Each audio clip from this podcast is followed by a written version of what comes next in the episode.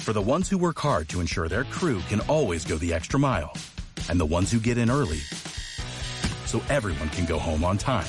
There's Granger, offering professional grade supplies backed by product experts so you can quickly and easily find what you need.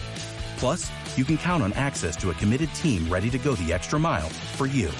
Call, clickgranger.com, or just stop by. Granger, for the ones who get it done. Are you, are you listening?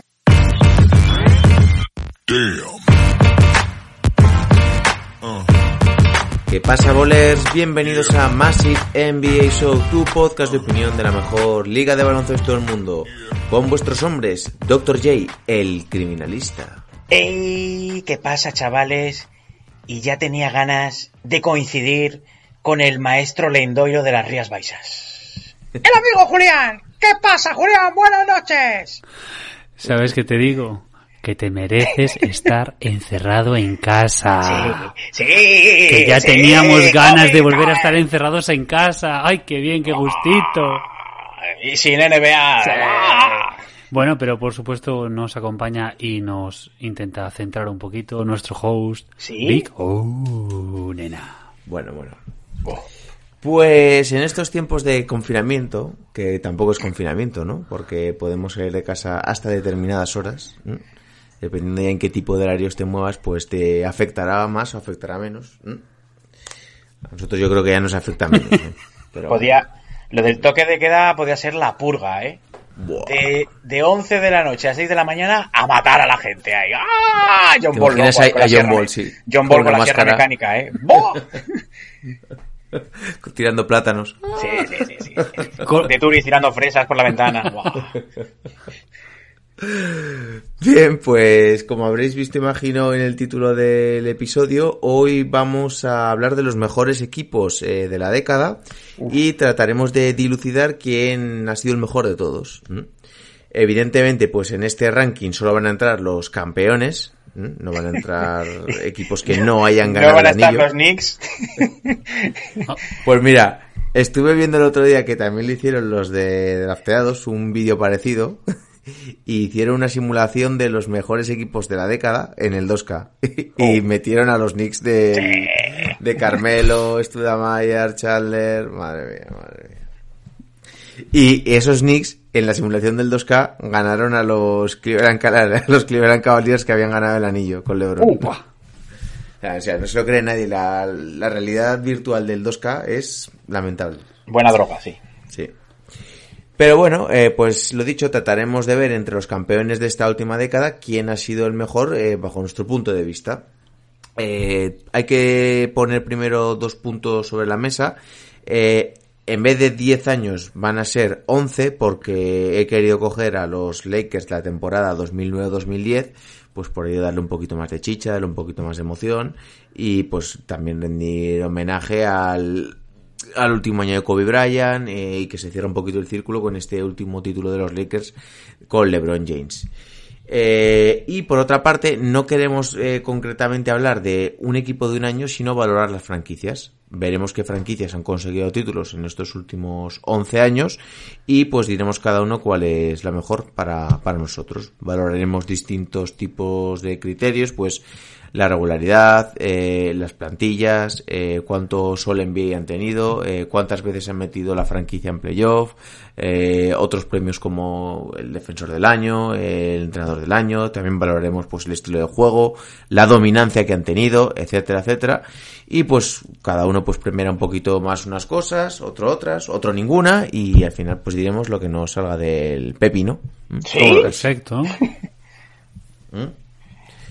Yo creo que en el fondo eh, está bastante claro quién va a ser el mejor equipo de la década. ¿Tú crees? Yo, Pero bueno, no, pero a ver, solo habría una excepción si en vez de ser de la década hubiese sido del siglo, o sea, de los últimos 20 años.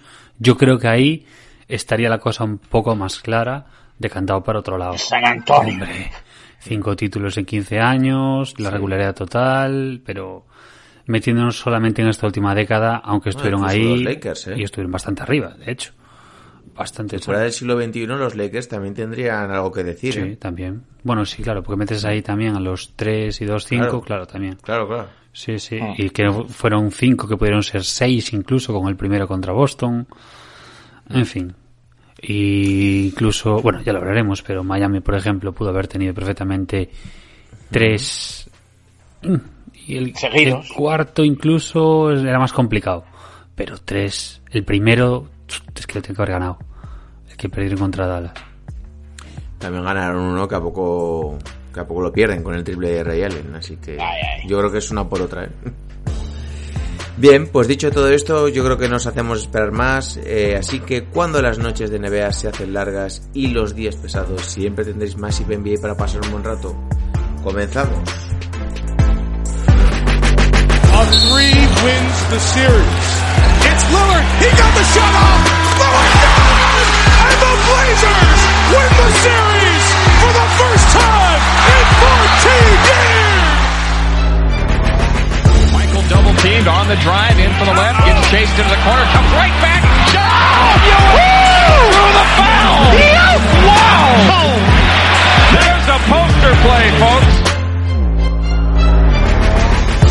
Have a timeout. Decide not to use it. Curry, way downtown. Bang! Bang! Oh, what a shot from Curry! The brilliant shooting of Stephen Curry continues.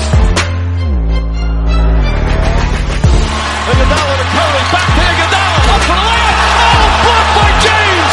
LeBron James with the rejection. Cleveland! This is for you! Oh!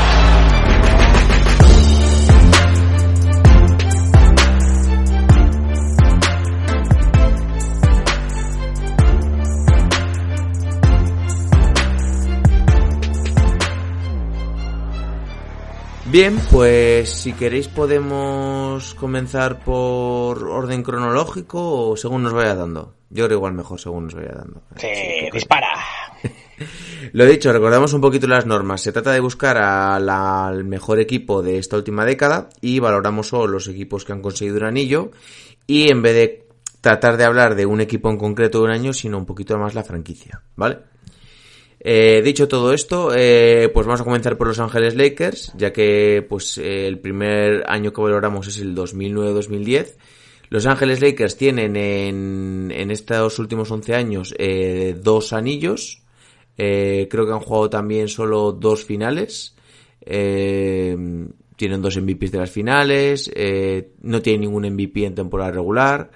Nueve jugadores han sido en este año All NBA, en esta última década All NBA para, para los Lakers. Y se han metido en playoff en cinco ocasiones. Eh, primeras declaraciones que os inspiran, no sé, los Lakers en estos últimos años. Dale, Joe. Pues los Lakers, eh, eso, empezaron hace 10 años eh, con el fichaje de Pau Gasol a formar otra mini dinastía que, que estuvieron a punto de ser tres anillos y eh, se fueron diluyendo, ¿no? Con, pues eso, eh, con, con la- las lesiones de Kobe, con la edad de Kobe y luego, eh, pues los fichajes un tanto raros que hizo la franquicia. Han pasado, han tenido que pasar 10 años para que los Lakers volvieran a encontrar el rumbo y, y de la mano pues de LeBron y Anthony Davis han, han podido lograr eh, volver a, a la senda y empatar históricamente con los Boston Celtics.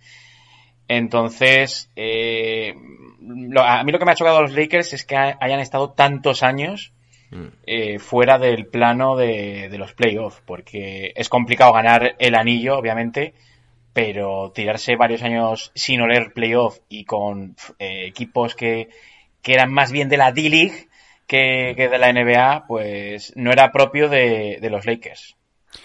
Una franquicia que realmente mm, yo creo que casi de manera unánime es la mejor franquicia de la historia, no solamente por los títulos, sino porque los títulos conseguidos han sido ganados prácticamente en todas las décadas, menos una, una década ahí de vacío, han tenido títulos continuamente y de hecho este vacío de 10 años es el anterior mayor era el de del último de Magic hasta el primero de Shaq y Kobe. Entonces, eh, era una franquicia que tenía que volver y han pasado 10 años después de, como bien ha dicho José, precisamente, pues de esa fragmentación, destrucción y que bueno, pues creo que era un cierre de ciclo y bastante apropiado pues como tenía que ser.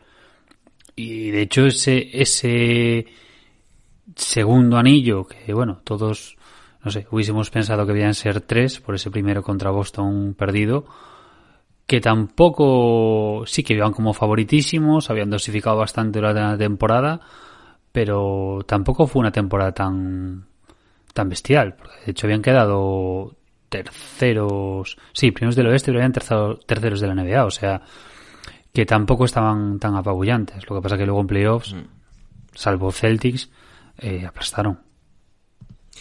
La cosa es que Los Ángeles Lakers desde el año 2013 hasta esta temporada no se habían medido en playoff. Entonces vemos un poco pues la decadencia de aquel equipo que había ganado dos anillos consecutivos, la decadencia también de Kobe Bryant como jugador, que también luego tiene aquella lesión de, del Aquiles y pues ya va desapareciendo poquito a poco. Tiene su último intento cuando juntan a Howard, Nash, Kobe, Pau, también está por ahí Anton Jameson, no sé, pues el último, los últimos coletazos de, de ese gran equipo. Y fíjate que es que los Lakers desde el año 2013 hasta el 2019 no tienen ni un All NBA en sus filas. Lo cual, joder, pues para hablar de una franquicia tan histórica, dice mucho de la travesía por el desierto de la, por la cual han pasado. Porque todos nos acordamos de jugadores, ¿cómo se llama? Kendall Marshall, eh, el, el, tipo este que estuvo en el Betis, ¿cómo se llamaba? Eh, Kelly, ¿no? Kelly. Sí, Ryan Kelly, Sacre. Kelly, sobre Sacre. Eh, es que Jordan Hill, eh, eran jugadores que con todos mis respetos mmm, no merecían los Lakers. Y eh, quizá los Lakers, el problema que tuvieron fue eh, el supercontrato que tenía Kobe, que, que eso se unió a, las, a los problemas de elecciones que tuvo, hizo que también los Lakers no tuvieran mucho margen de maniobra, ¿no? Entonces, eh, tiraron muchas temporadas y, y luego eh, han tenido poco margen de maniobra para reclutar eh, alguna estrella en ciernes. Luego, eh, las rondas del draft que tuvieron eh, no las supieron tampoco aprovechar quizás.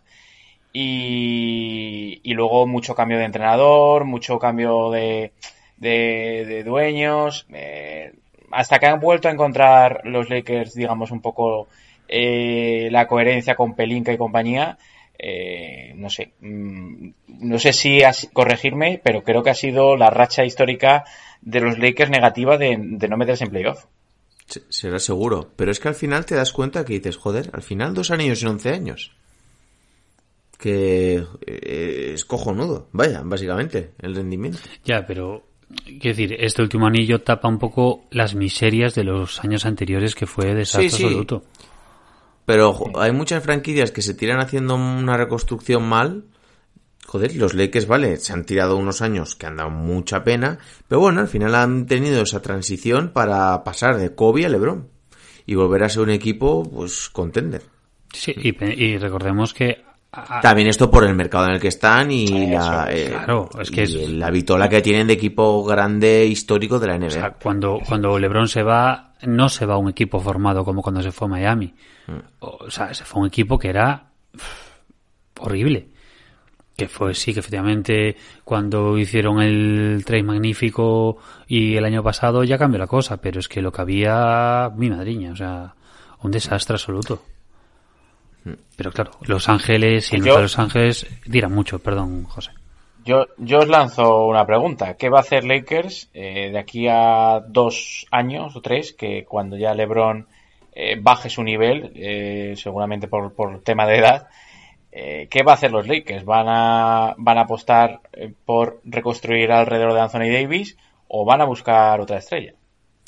Lo que es, yo lo último que he estado escuchando es que estarían buscando desde, pues ya, alguna estrella joven para, para poner al lado de Anthony Davis. Hombre, Claro, porque estos años que le quedan a LeBron, yo creo que tienen que aprovecharlos para, para eso, rodearlos Sí, de para gente- pillar algún anillo más. Claro, básico. gente como Chris Paul que se ha hablado, gente veterana que busque el anillo y, y claro, no, no es- pueden estar ahora estos dos años o tres con probaturas otra vez de jugadores jóvenes. No. No, rodear ahora bien para tratar de conseguir el máximo número de anillos posible y con la renovación de Anthony Davis es que vas a tener un equipo y, tu estrella y seguro que alguien quiere venir. No hay, no tengo ninguna duda. No, y que vamos a ver eh, precisamente nos va a dar la clave lo que la gerencia negocie con Davis, porque él ha rechazado su player option o player option, entonces depende del contrato que le, que le casquen, veremos efectivamente por dónde va a tirar, pero vamos, creo que está clarísimo que deberían rodear, o sea, que, que Anthony Davis sea el puntal de esa franquicia y que lo sepan rodear bien. Y volver a ese clásico eh, bajito, alto, pues que en los 80 maravilló y que vuelvan a eso. Y que en los fin después con Shaki con Kobe, con Kobe con Pau, ese es casi pues lo que, por lo menos lo que yo creo que lo que todos recordamos de los Lakers, ese estilo de juego. Pues venga, vamos a pasar si queréis al siguiente equipo, a la siguiente franquicia. Eh, los Dallas Mavericks consiguieron el anillo en el año 2011 Precisamente lo consiguieron contra los Miami Heat de LeBron James, eh, Dwayne Wade y Chris Bosh, que era el primer año de ese Big Three en, Miami Heat. Eh, los Dallas Mavericks, pues una final, eh, un anillo, un MVP en las finales, que fue Dirk Nowitzki. Han tenido cuatro el NBA en esta última década. Han tenido también un jugador defensivo del año, que fue Tyson Chandler. Y han llegado, que yo no me acordaba de, creía que este dato iba a ser mucho más bajito. Han llegado a playoff en, la último, en los últimos 11 años, siete, en siete ocasiones. Por ejemplo, pues más que Lakers. ¿Mm? Es cierto que muchas veces eliminados en primera ronda, pero bueno, oye, siempre un equipo competitivo. Eh, Mark Cuban se caracteriza siempre por, por montar un equipo competitivo. Eh, es, un, es un hombre que le cuesta eh, reconstruir. O sea, él siempre apuesta por, por todo, por pues, jugadores importantes, por tener, pues en el caso cuando tuvo a Novisky, de tenerlo bien rodeado y no descartemos que ahora en el caso de Doncic busque, pues eso, complementar con Porzingis y, y, otros y otros dos o tres jugadores importantes un buen roster y puedan hacer daño en Dallas. Y quiero añadir que para mí de los de los últimos 10 campeones es el que más mérito tiene porque vemos las plantillas de los demás equipos y para mí lo de Dallas eh, fue una locura y lo de Novisky es que fue de, extraterrestre. Quizá eh, ese 2008 que, parecía que Dallas era el equipo eh, campeón, ¿no? que fueron eliminados en primera ronda, le sirvió para aprender y tener esos cimientos para que en 2011 tuvieran esa madurez y compitieran contra, contra ese Big Three de Miami Heat. Hmm. Ya que hablas de plantillas, las repasamos igual brevemente porque otras sí que nos acordamos un poquito más. Pues tienen a gente como Jason Terry, Peja Stojakovic, que ya estaba muy veterano, eh, Sasa Pavlovic, Dirnovitsky, Steve Novak, Son Marion, Mahimni, Jason Keith, eh, Brendan Haywood, Tyson Chandler, que fue defensor del año, Kyron Butler, Cory Brewer, JJ Barea, eh, y está también por aquí Rodrigo Bubá, que es el que luego estuvo en el Vascone y ahora está en el EFES, ¿no? No me acordaba que este tío estuvo aquí. Sí.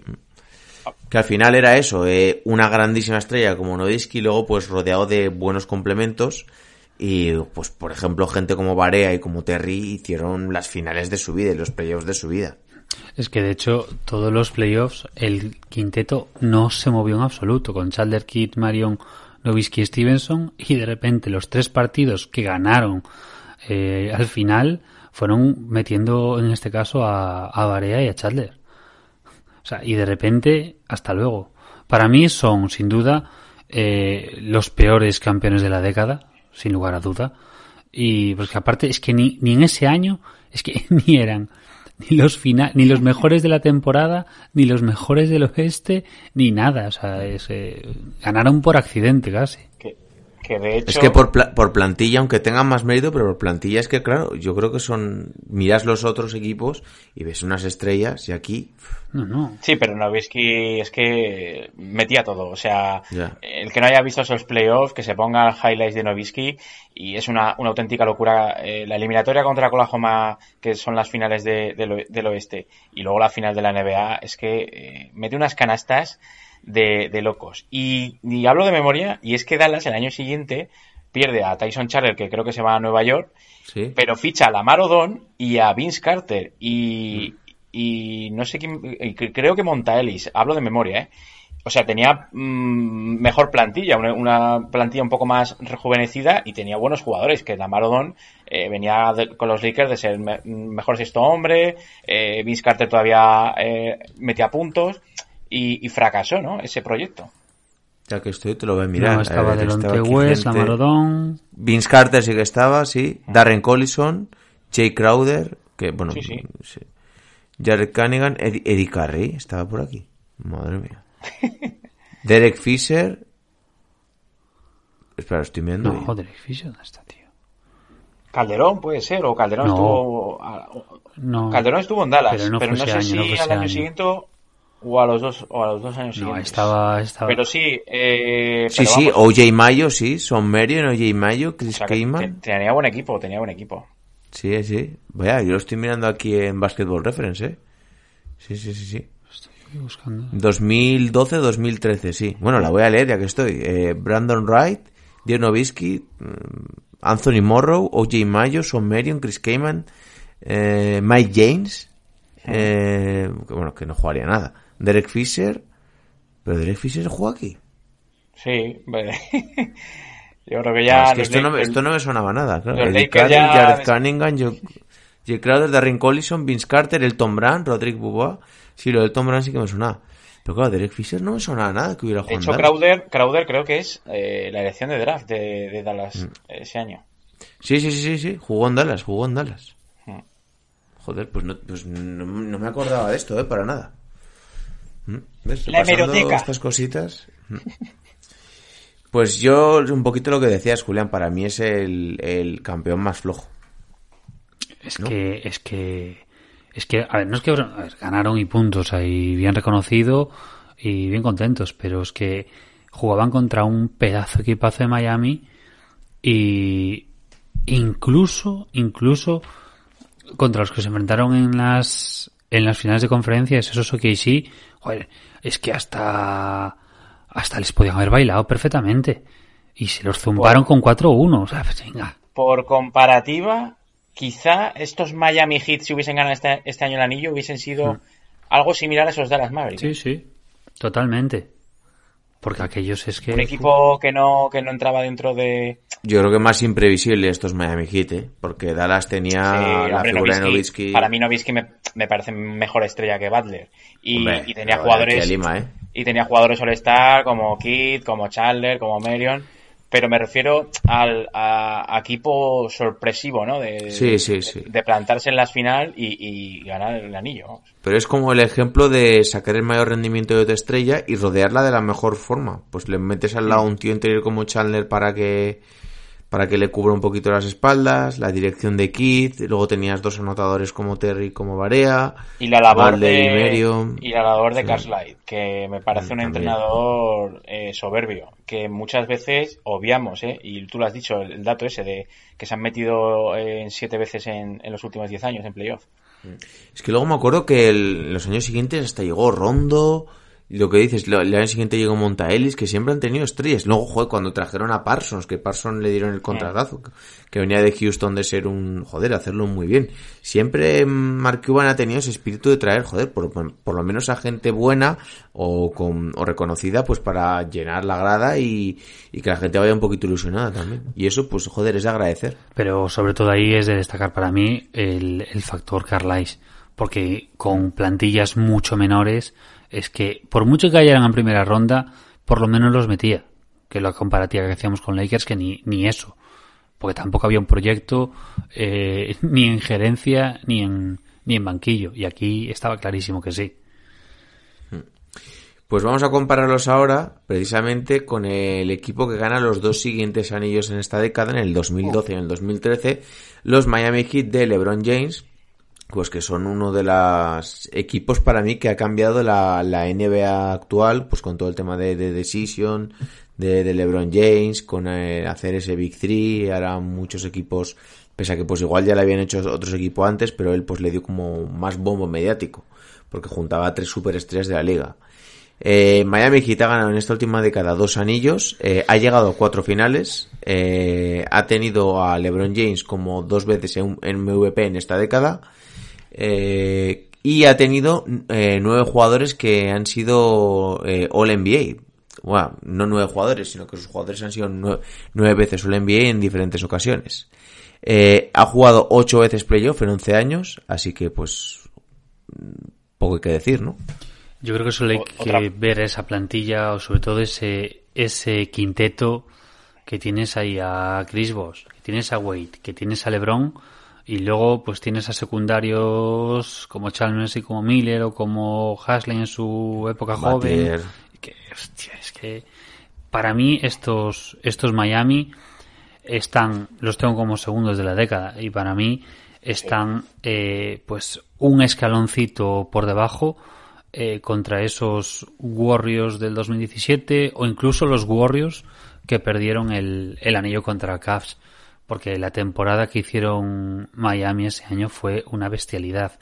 Y luego en salvo contra Indiana que lo tuvieron ahí un poco en el aire en las finales del este es que vamos fueron fueron una pisonadora. Y aparte jugaron- jugaban como Los Ángeles esos esos hits. Para mí, en cuanto a talento, eh, están ahí ahí con los Golden State.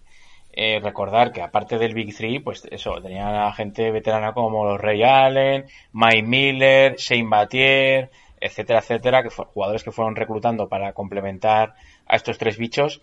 Y, y yo creo que el mejor LeBron, eh, junto al del 2016, estuvo en esos hits.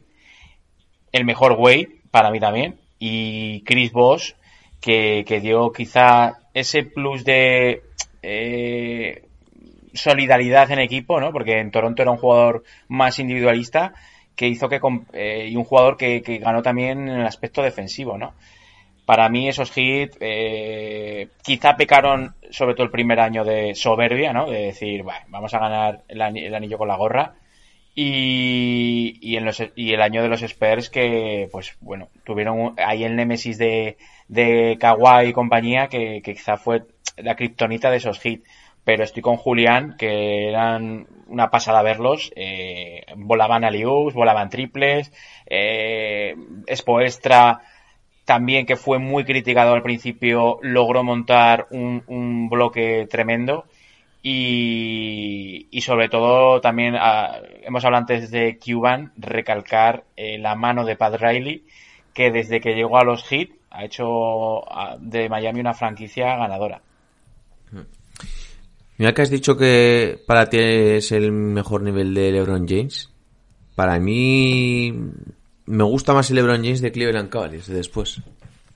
Fíjate lo que te Pero digo. porque ahí tenía que barrer solo Claro, Mm, Ya, pero, pero creo que es más jugador en Cleveland, ¿eh? Para mí.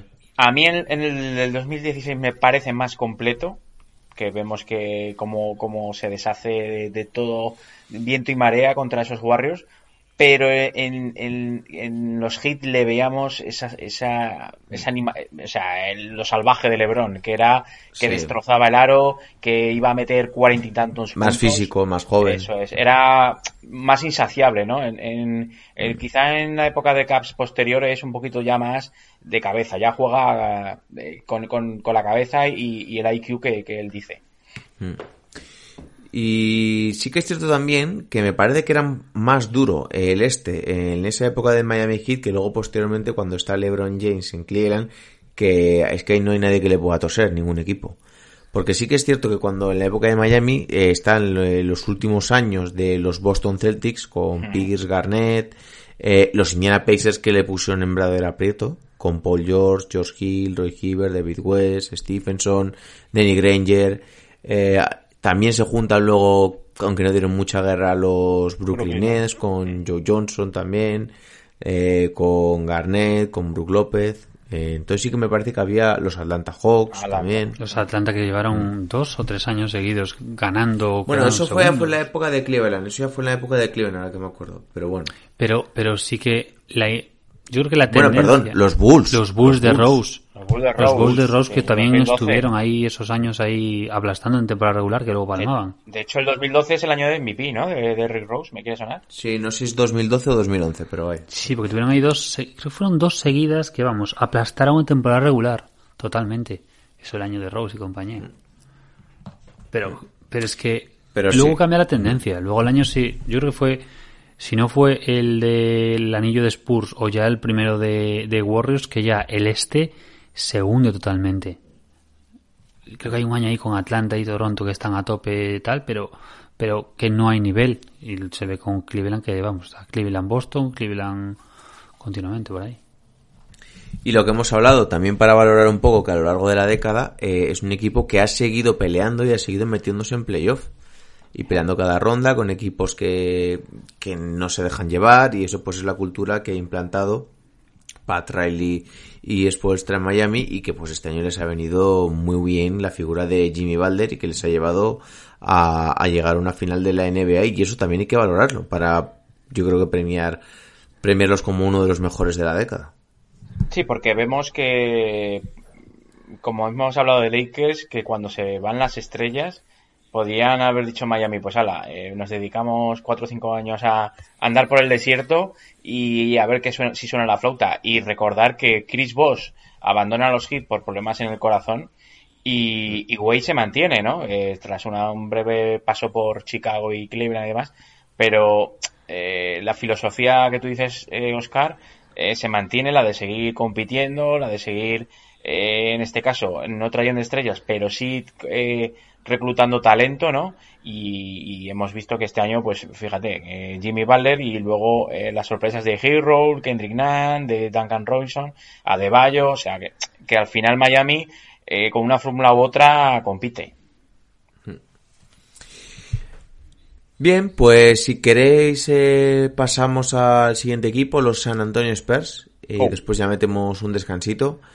Eh, los San Antonio Spurs. Yo, para mí, este equipo es una, uno de los que mayor predilección le tengo, sobre todo por la regularidad que ha tenido a lo largo, ya no solo de esta década, sino de este siglo. Estar siempre en playoff. Pues mira, aquí, eh, de los últimos 11 años, ha estado 10 en playoff. Es que eso hace una muestra perfecta de, de, de el que para mí sería el, equipo perfecto para un aficionado, porque siempre cumplen, siempre dan lo que esperas, que es que se metan en playoff, que se metan en postemporada y que es un equipo competitivo, reconocible, con una buena dirección, que saca talento de donde parece que no hay, que potencia sus estrellas, que tiene una buena dirección de la organización del equipo. Y luego aparte, pues en la última década ha, ha, llegado a dos finales, eh, ha ganado un anillo, eh, tiene un MVP de las finales con Kawhi Leonard, eh, ha tenido eh, nueve veces uno All NBA eh, y además ha estado bastante repartido porque están las figuras de, de Kawhi Leonard, de Tony Parker, de Ginobili, de Tim Duncan.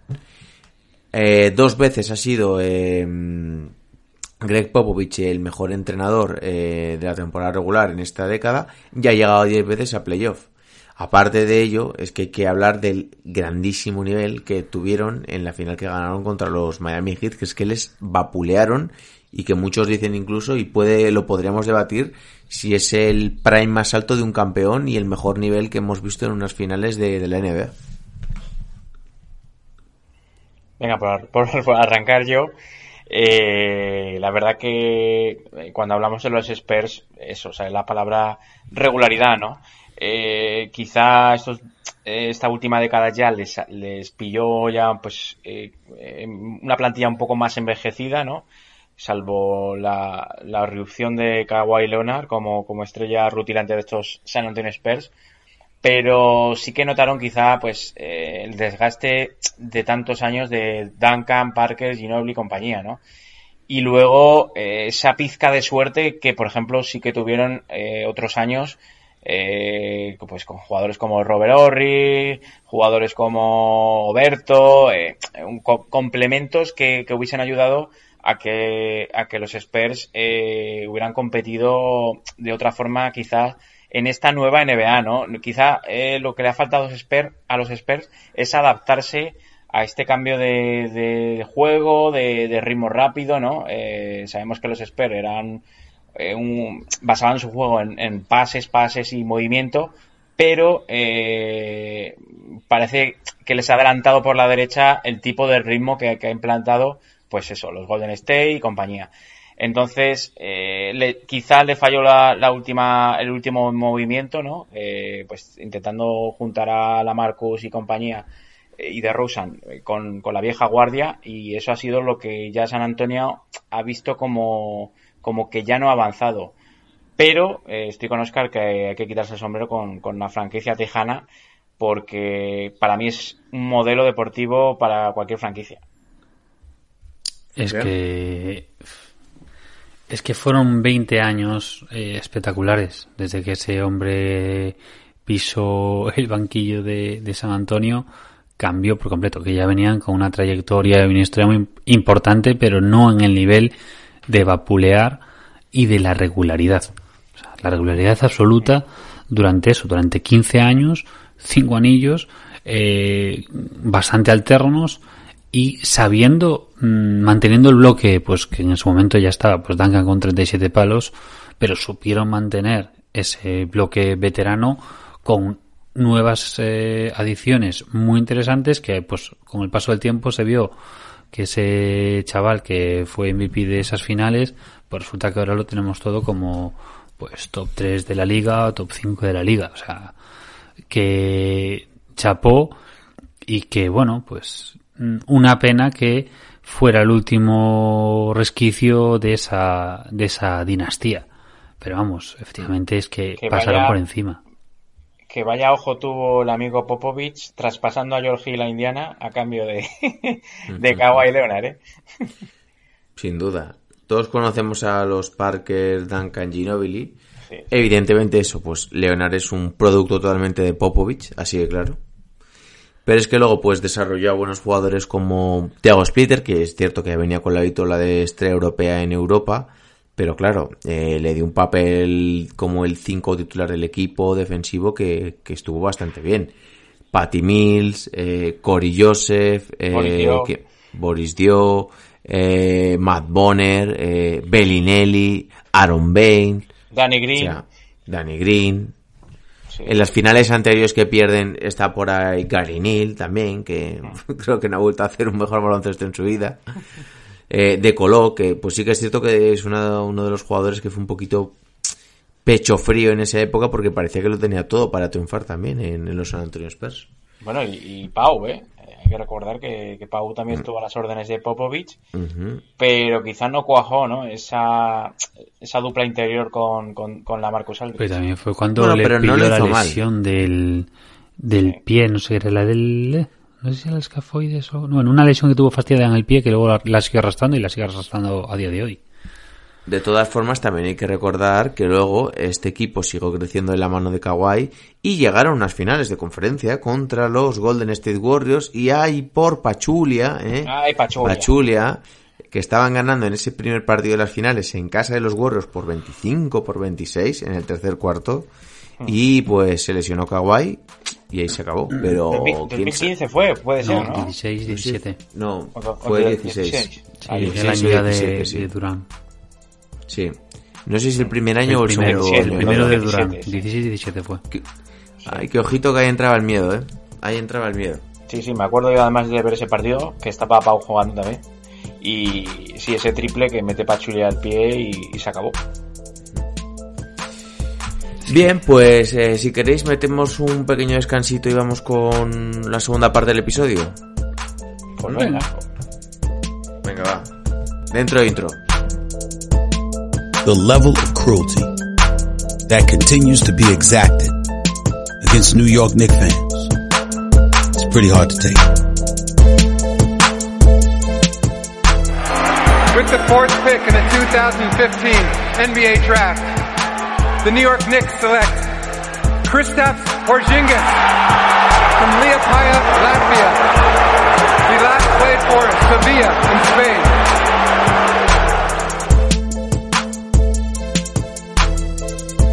How much more can you stink?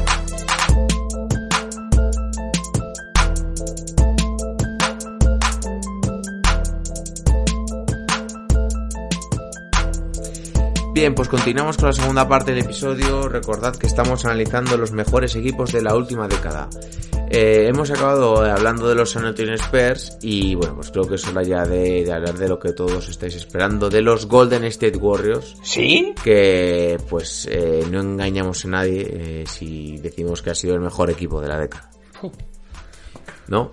Cinco finales, tres anillos, eh, ha tenido a Curry como dos veces en MVP, MVP unánime, tres igual MVP me- de las finales. Que igual me mata el pueblo por decir esto, pero para mí, antes que los nombres, eh, yo destaco el juego que ha, que, que ha implantado Sí. Steve Kerr y que ha hecho que la, que la NBA haya revolucionado al son de los Golden State Warriors.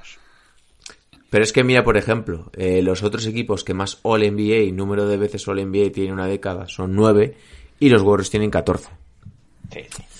Un defensor del año con Draymond Green, eh, un mejor entrenador del año con, con Steve Kerr, que es uno de los grandes protagonistas de este equipo también. Siete veces en playoff en los últimos 11 años.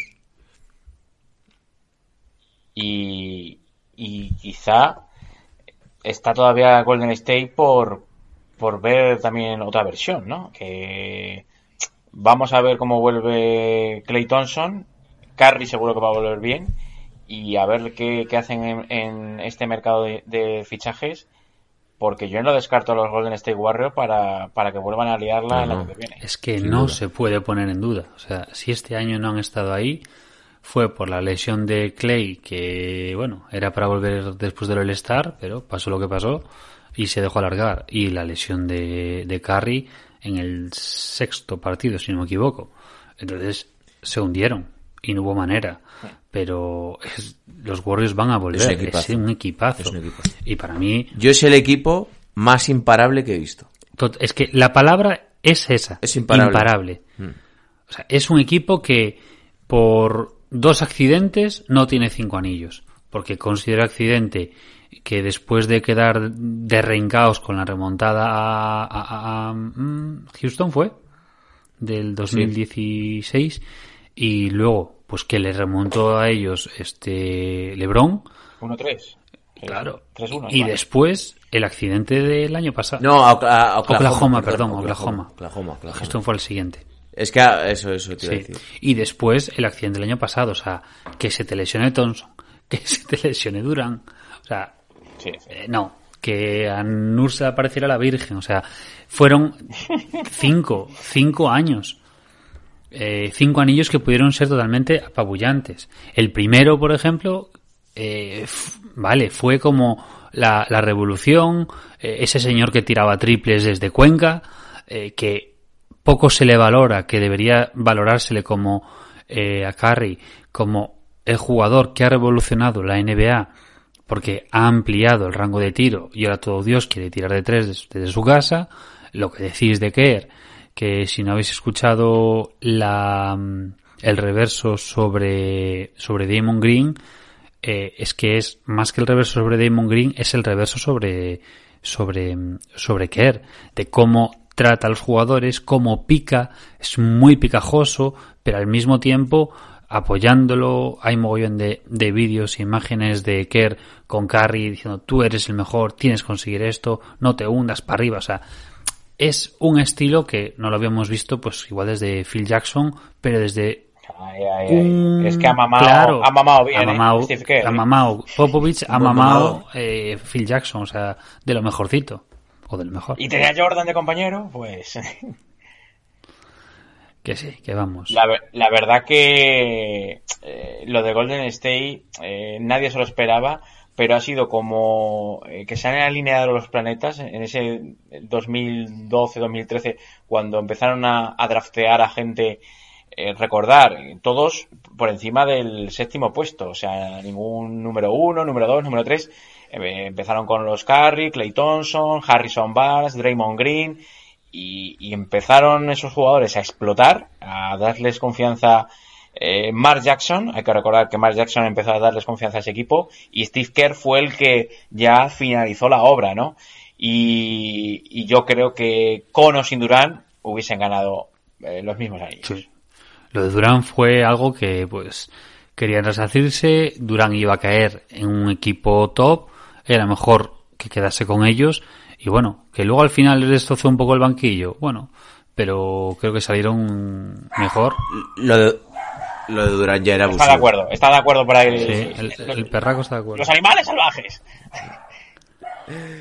Lo de Durán ya es que ya fue abusivo realmente, así que... Porque ya decías, ¿cómo puedo parar este equipo? Es que le has añadido al mejor jugador ofensivo de la liga. Para mí, e- ese quinteto, el mejor quinteto de la historia. Total, bueno, es que vaya escándalo. Libra por libra, ¿eh?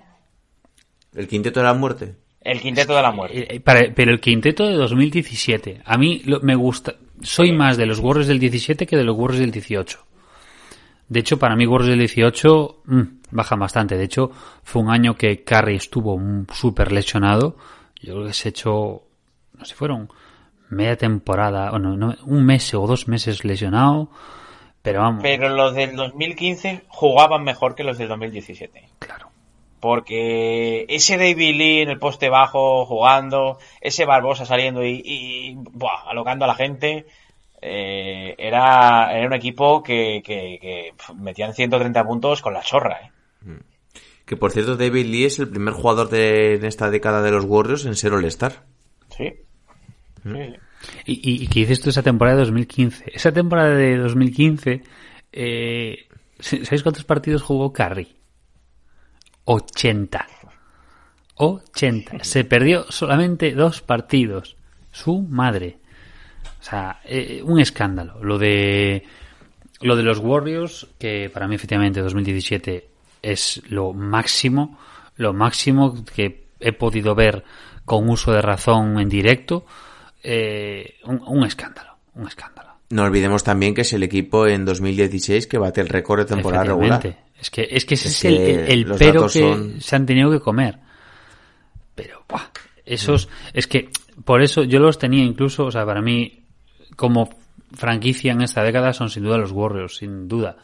Pero si fuera año a año, mm, incluso metería esos, esos Warriors de 2016 que perdieron el anillo, pues no os diría que, pues igual cuartos, cuartos de toda la década por delante incluso de los Lakers del 2010 y por delante de todos estos. O sea, porque la temporada que hicieron, los playoffs que hicieron hasta ese 1-3 eh, fueron un espectáculo.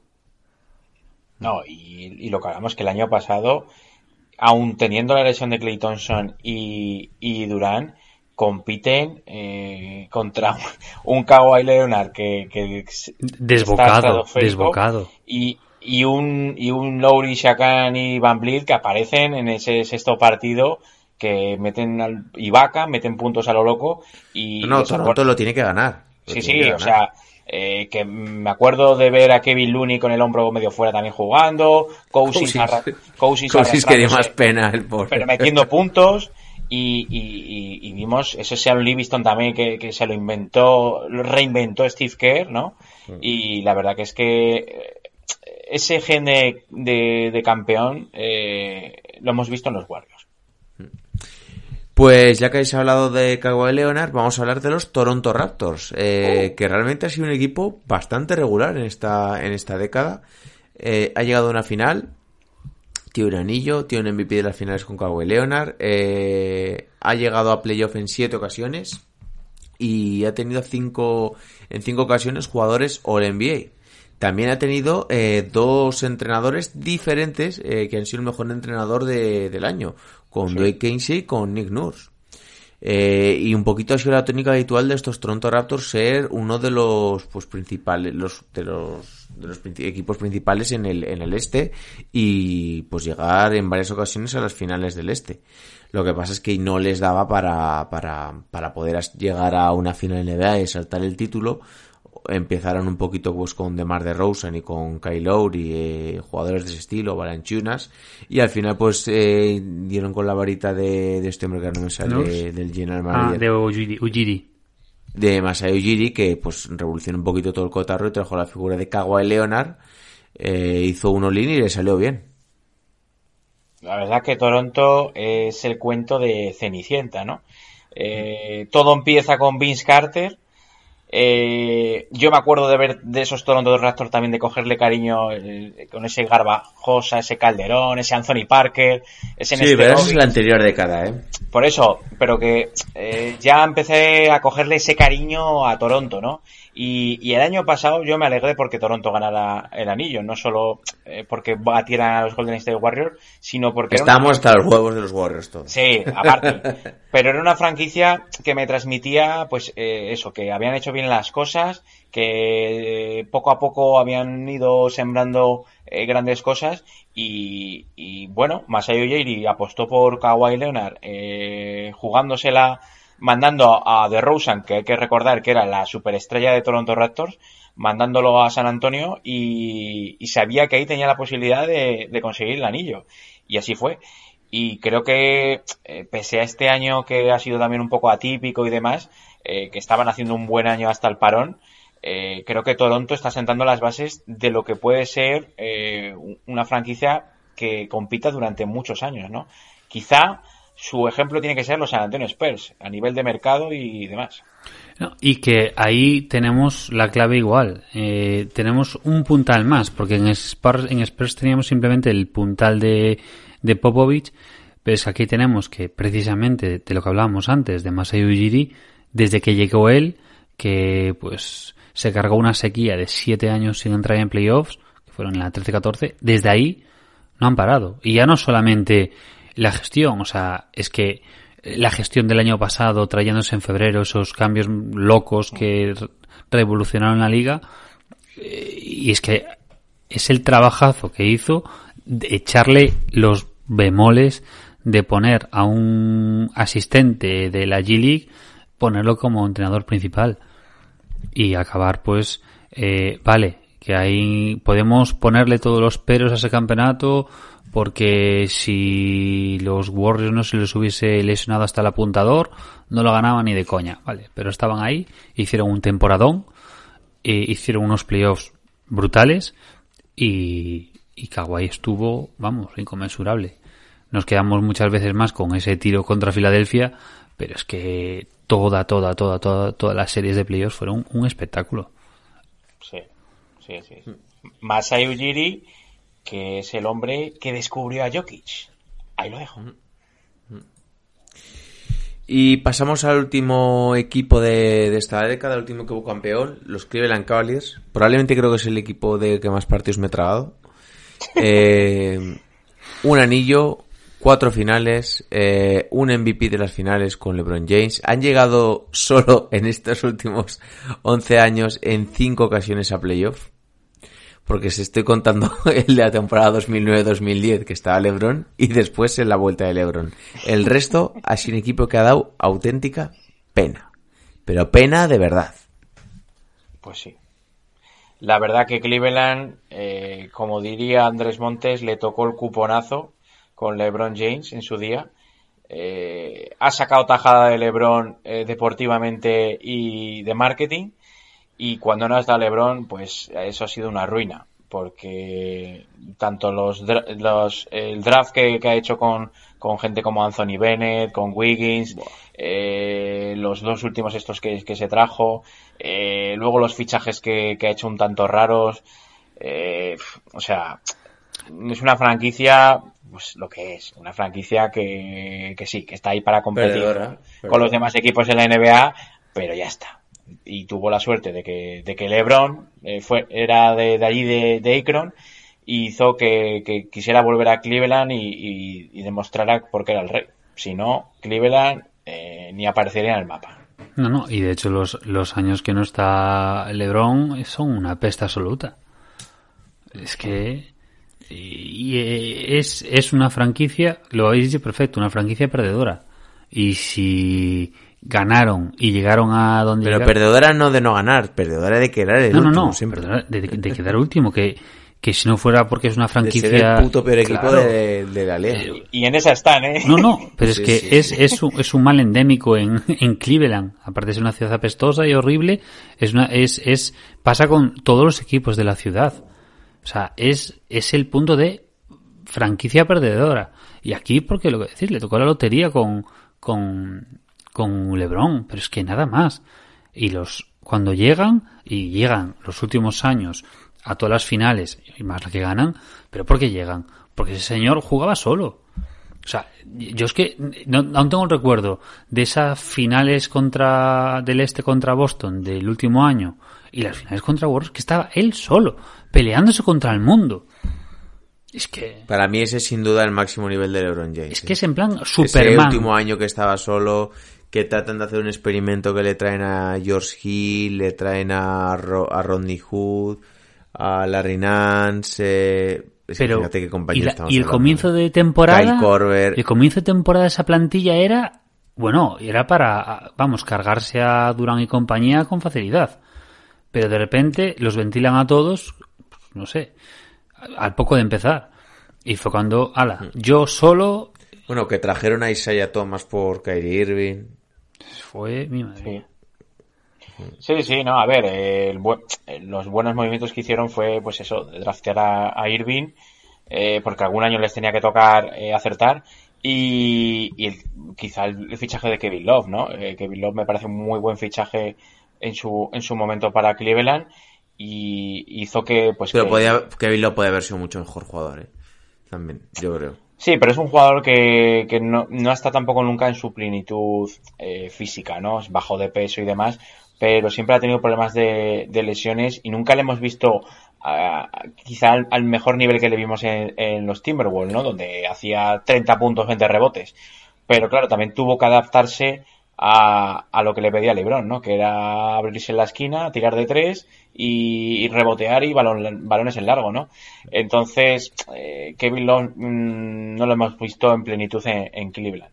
Pero sí que creo que fue un muy buen complemento para LeBron. No, súmale. Y no hay que olvidar esa remontada. Efectivamente. A los, a los Warriors, que solo por eso ya. Pero, pero Merece- es que es lo que hubo. A ver, y un apunte más sobre Kevin Love. También Kevin Love hay, sum- hay que sumarle que es un tío que lleva toda su carrera con mogollón de problemas de cabeza. Sí, Con de depresión, depresiones gordísimas y que bueno, creo que se le curó un poquito la depresión con el contratazo que aún sigue chupando, pero Es que, si así estás deprimido, le cabrón. dijeron, mira, a ver si curamos un poquito de depresión con, con este contratazo que aún están sufriendo.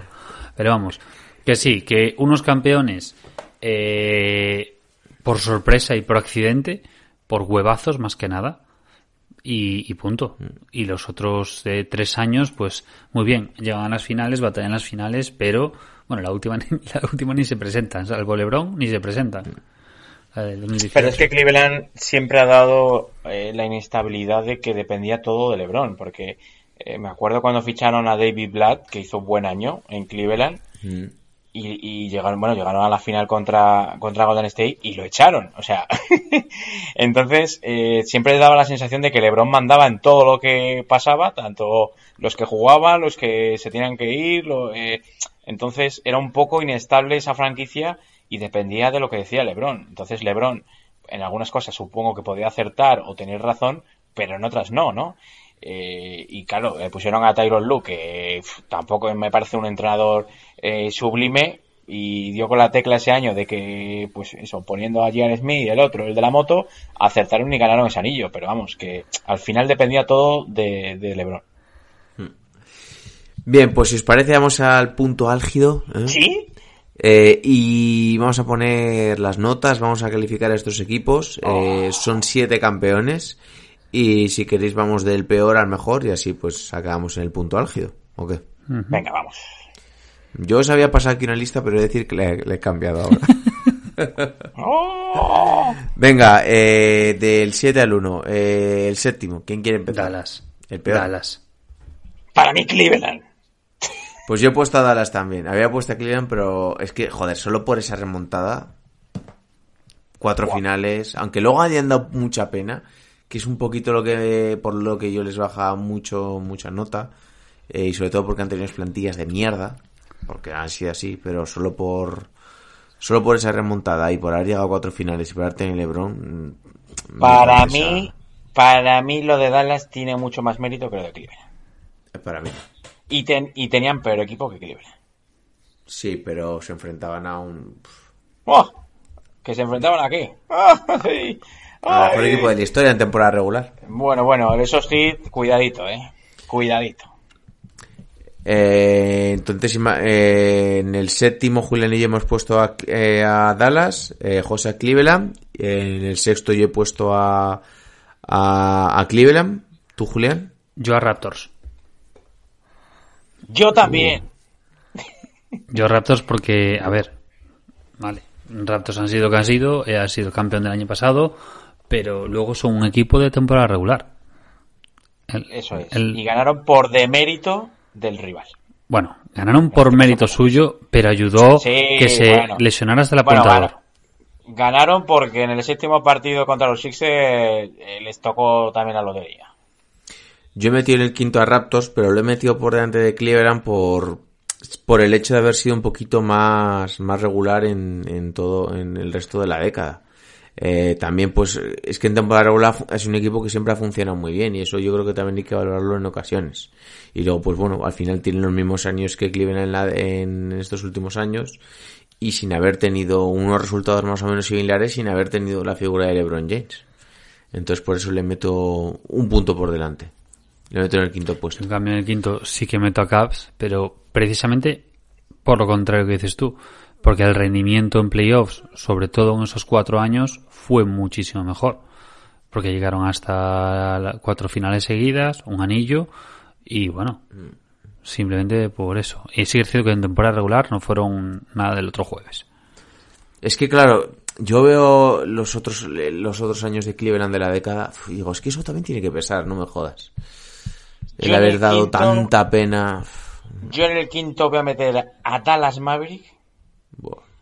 Y, y- y voy a lanzar una bomba. El niño esloveno está viendo vídeos de esa final de, de Novisky y en los próximos tres años va a haber locura en Dallas. Ahí lo dejo. Yo en el cuarto he metido a los Lakers. ¿Sí? Pues, ¿Cuáles? Sí. A, a los dos, a toda la franquicia. a los Lakers, pues, porque al final, eh, sí que es lo que hemos hablado antes. eh, también se ha dejado llevar bastante, pero joder, al final de haber contado con Kobe primero. ¿Con cuál, Eh, con cuál, ¿Con cuál te quedas, Vico? ¿Con qué Lakers? ¿Los del 2010 o los de este año?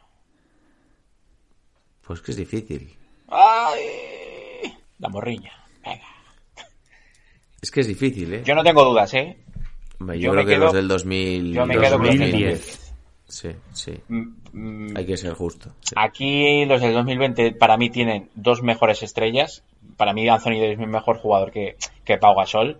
Eh, salvando la, la- Sí, sí, sí. el tema nivel que tiene Davis no tiene. Pero no tiene esos Lakers me parece que tenían mejor mejor entrenador y mejor plantilla y mejor banquillo. Hombre, luego te das por ahí Artés, a Derek Fisher. El Andrew Bynum, Lamar Andrew, Odom. Ba- Andrew Bynum, que era un pivot de tres pares de cojones, ¿eh? En su, mo- Sí, en su sí, buen sí. momento, ¿eh? Sí, sí. Ot- Otro que la cabeza también, vaya tela. ¿Quién habéis metido en el cuarto entonces, Yo vosotros? metí, Yo yo Lakers, sí, los sí, Lakers. Lakers. Hemos coincidido. Venga, va, pues entramos en el top 3, que aquí es donde se juega el bacalao. Yo, Yo ¿Quién habéis metido el tercero? San Antonio. San Antonio porque... Pues yo metido, yo he metido a Miami. Hombre, sí, lo has metido a San Antonio antes, o sea, has metido a San Antonio segundo por la regularidad de todos los años. Y porque el nivel de, la fin- de aquellas finales me parece brutal. Para mí San Antonio el tercero porque ya eh, no era no era el punto álgido de la franquicia. Eh, era como ya el broche final a una etapa dorada y he puesto a Miami segundo porque para lo he dicho ese equipo junto a Golden State Warriors es el que mayor talento ha generado en los últimos Pero 10 tampoco años. es el broche final, ¿eh? Ese año, ¿eh? Porque luego llegan tres Sí, años bueno, después a pero, pero me de refiero de poder llegar a una, a una final y ganarla o competirla, ¿no? Entonces, quizá, quizá esos, esos San Antonio Spurs fueron ya eh, el, el último eh, flashback que tuvimos de esos grandes Spurs. No, yo también meto en este caso, o sea, las razones son prácticamente las mismas. Eh, a mí yo Spurs Sp- Spurs a muerte en la década anterior, pero en esta es que son los restos, las sobras. Y en cambio Miami tiene esos cuatro años que pudo haber ganado perfectamente los cuatro anillos, aunque el último Y este coña, año. más este año. Claro, o sea, es que ahí pudo haber tenido cinco anillos en, en la década. Pero vamos, y eso, la- el tema de ese equipazo de, de los anillos, ahora pues con toda esa regeneración absoluta, entonces para mí son claramente los segundos, vamos. Y el primero, pues no hay duda, los Golden State Warriors, que pues, bueno, es lo que hay. Es lo El- que hay. Cuando un equipo es tan superior, tan bueno, en todos los niveles, en el sentido estético, en el sentido de que te engancha a ver un partido, a, a seguir Tengo a jugadores. ganas- Sabiendo que iban a ganas de que- ganar. de- Tengo ganas de lo que va a hacer, de qué, qué quieren hacer Golden State Warriors eh, en este periodo de fichajes. Es que te sentabas a ver un partido y decías, a ver si hoy a va por meter 20 triples. ¿Que los puede meter? No, tú te sentabas No, y te sabías, voy a ver ganar a los Warriors, pero a ver cómo lo hacen hoy.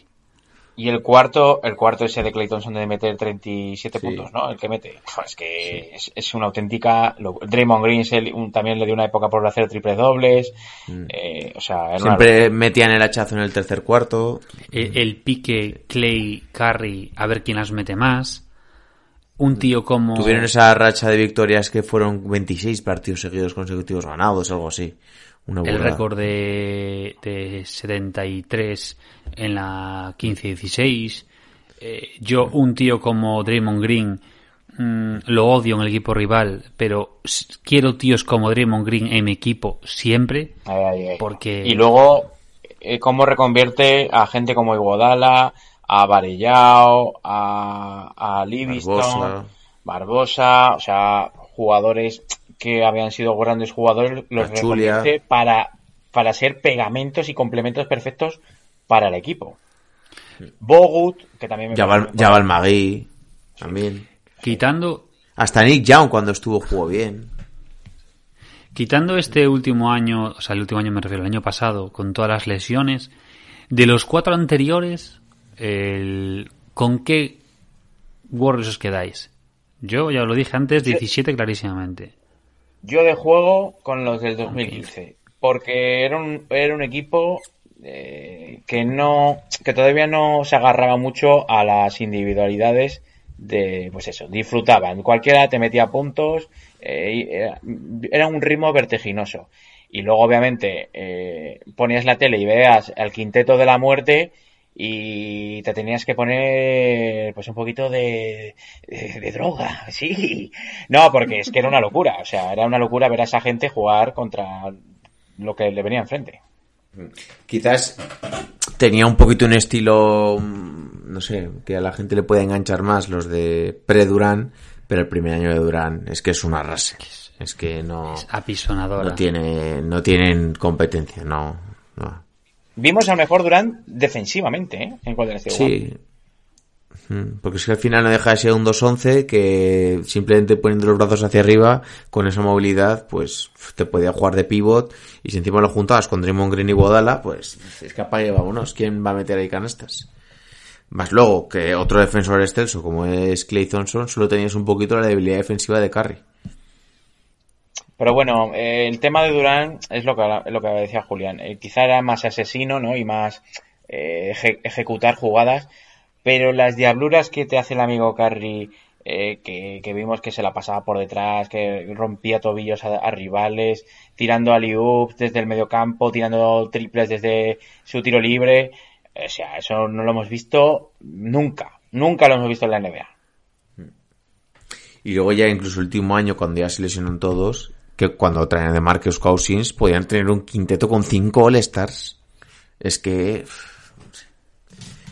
Ha sido uno- es uno de los mejores equipos de la historia, sin duda. Ya se puede debatir otro día, pues, si los Bulls, la saga de los Spurs, los Lakers del Three-Peat, etcétera, etcétera, etcétera. Bueno, ya pues los 80 con los Lakers de Magic, los eh, Celtics de, de la Rivera, etcétera, etcétera. Pero estos Golden State Warriors, mm, por, por no tener discusión, son top 3 seguro. Así de claro. Sí, sí. Totalmente de acuerdo. creo que sí. Bien, pues yo creo que lo vamos a ir dejando por aquí porque llevamos una hora y siete. ¡Sí! Y son las once y lo tengo que editar ahora y lo tengo que subir ahora. Así que... Bueno, ¿qué? ¿Os habéis quedado un poco satisfechos con el resultado? Sí, ¿no? Yo creo que ha sido justo. Yo ya tengo ganas de NBA. Sí, ya tienes ganas de NBA. Pues no queda nada. Sí. Bueno, no queda mucho. Por Carmelo, cierto, la NBA, como ya sabéis todos que si escuchasteis el episodio de ayer con The Turis, eh, comienza el 22 de diciembre Uf. Y quizás el episodio siguiente, que será el miércoles, eh, hablemos un poquito de pues las nuevas reglas del calendario que va a haber, porque en teoría van a tener que jugar más partidos contra los equipos de su misma división y pues igual los equipos de la división del Pacífico no están muy contentos. Pero igual Milwaukee está muy contento, ¿no, Julián? Sí, de jugar partidos contra Milwaukee- los Bulls. Milwaukee va a llegar a las 80 victorias este año. sí, sí, sí. Y jugando, eh, el, eh, no Yanis, el otro, ante Tocumbo de titular. Porque lo que he estado leyendo es que de igual, pues eh, contra equipos de otra conferencia juegas un partido o ninguno. Entonces ya veremos cómo se organiza todo esto. Bueno, pero bueno, de- siendo en pos de que se juegue, habrá que tragar. Y lo de Toronto, que, que le han propuesto de jugar en Louisville. Sí. Bien, pues de todo esto y mucho más hablaremos en el siguiente episodio. Recuerdo que podéis seguirnos en las redes sociales por las plataformas habituales, en Twitter para actualidad, en Instagram, en YouTube para los vídeos de vuestro Morian Ball que se están Sí. animando, así que darle un poquito de amor.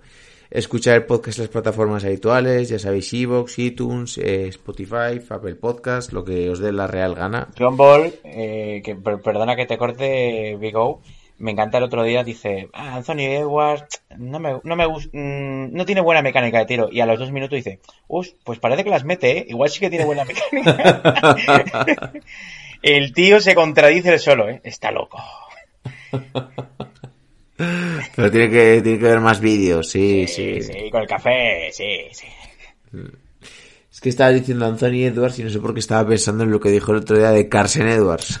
También, Madre mía, entonces. madre mía. Buah, confunde los nombres, buah, está loco. Sí, sí, sí, sí. Ah, sí. personaje. Luego un día se me pone esa gorrita. Buah. El cuadro, eh, de fondo. ah. El otro día estábamos viendo el clásico y cómo gritaba. ¡Guau! Corred más. ¡Atacad más! ¡Atacad mejor! Pásaselas a Adler. Bien, pues dicho esto, se van despidiendo de vosotros vuestro hombre Julián el Cultureta. ¿Sí? Nada, en casita, chicos. Buenas noches. Vuestro hombre Dr. J el Criminalista. Me voy a poner eh, a los Charlotte Hornets mm, a ver qué hacen. Oye, te puedes poner una serie. Tienes que ver esta de, de Patria, está muy bien, ¿eh? Sí. La recomiendo a todo el mundo, ¿eh? Yo, eh, y la de antidisturbios también está muy bien, ¿eh? Lo- los de la sub no están tan contentos. El sindicato este de la policía. No, no. Joder. Bien, eh, se ha despedido también de vosotros vuestro hombre Vico. Un saludo a todos y pasad una buena semana. Venga, chao, chao. A three wins the series. Lillard. He got the shot off. Lillard down! And the Blazers win the series for the first time in 14 years! Michael double teamed on the drive in for the left, gets oh! chased into the corner, comes right back. Oh, through the foul! Wow! Oh! There's a poster play, folks. Have a timeout. Decide not to use it. Curry, way downtown. Bang! Bang! Oh, what a shot from Curry! The brilliant shooting of Stephen Curry continues. Iguodala to Curry, back to Iguodala, up for the layup. Oh, blocked by James.